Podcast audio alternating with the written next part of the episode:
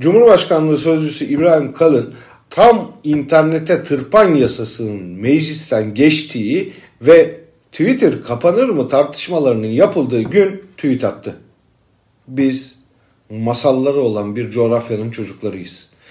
Bize 150 yıldır modernleşme adı altında başkalarının hikayeleri anlatıldı. Artık kendi hikayemizi yazma zamandır. İsmi üzerinde sözcü.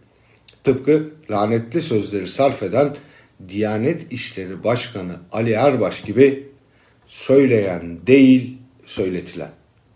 Aşağı yukarı 150 yıl geriye gidince Kalın'ın ne demek istediği de anlaşılıyor. Sözünü ettiği tarih meclisi mebusandan da öncesi. Hiçbiri polemik konusu olarak değerlendirilip gündem değiştiriyorlar diye geçiştirilecek meseleler değil.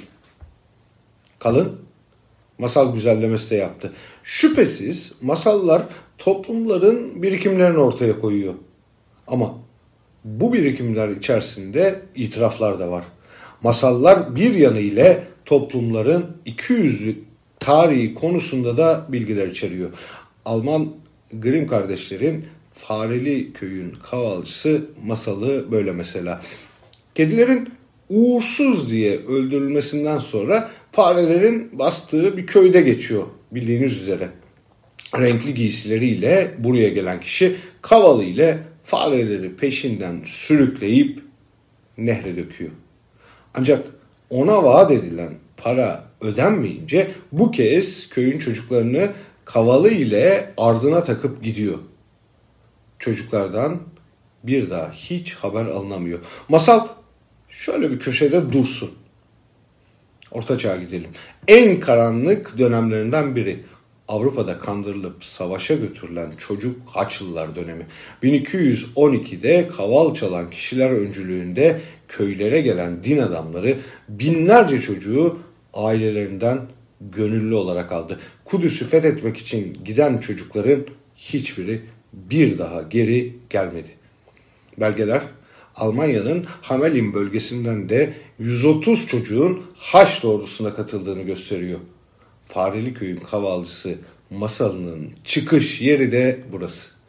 Çocuklarını kutsal savaşa gitmeleri için teşvik eden ailelerin vicdan azaplarını bastırabilmek için kendi yarattıkları bir masala inanmış olmaları mümkün. Bizde de buna benzer çok masal var. Düşündükçe bulacaksınız. Masal çocukları kendi hikayelerini yazacaklarını söylüyor. Kimse de çıkıp 150 yıl öncesine atıfla yazılacak hangi hikayeymiş bu diyemiyor. Say nasıl bir dönüşüm? Uçan araba masalıyla mı olacak bu işler? Aç insanların pencerelere seslendiği ülkede büyümeden söz ediyor. Kadınlar vahşice öldürülüp şiddet görürken tarikatlara paye olsun diye İstanbul Sözleşmesi'ni tartışmaya açıyor. Kılıç kuşanıyor. Engellemeye kalktığınız internet üzerinden vatan millet pazarlıyor. Hukuku yerle yeksan edip baro başkanlarını dövdürüyor. Bunlara ileri demokrasi diyorsunuz. Yıl 1212 değil. 2020'deyiz.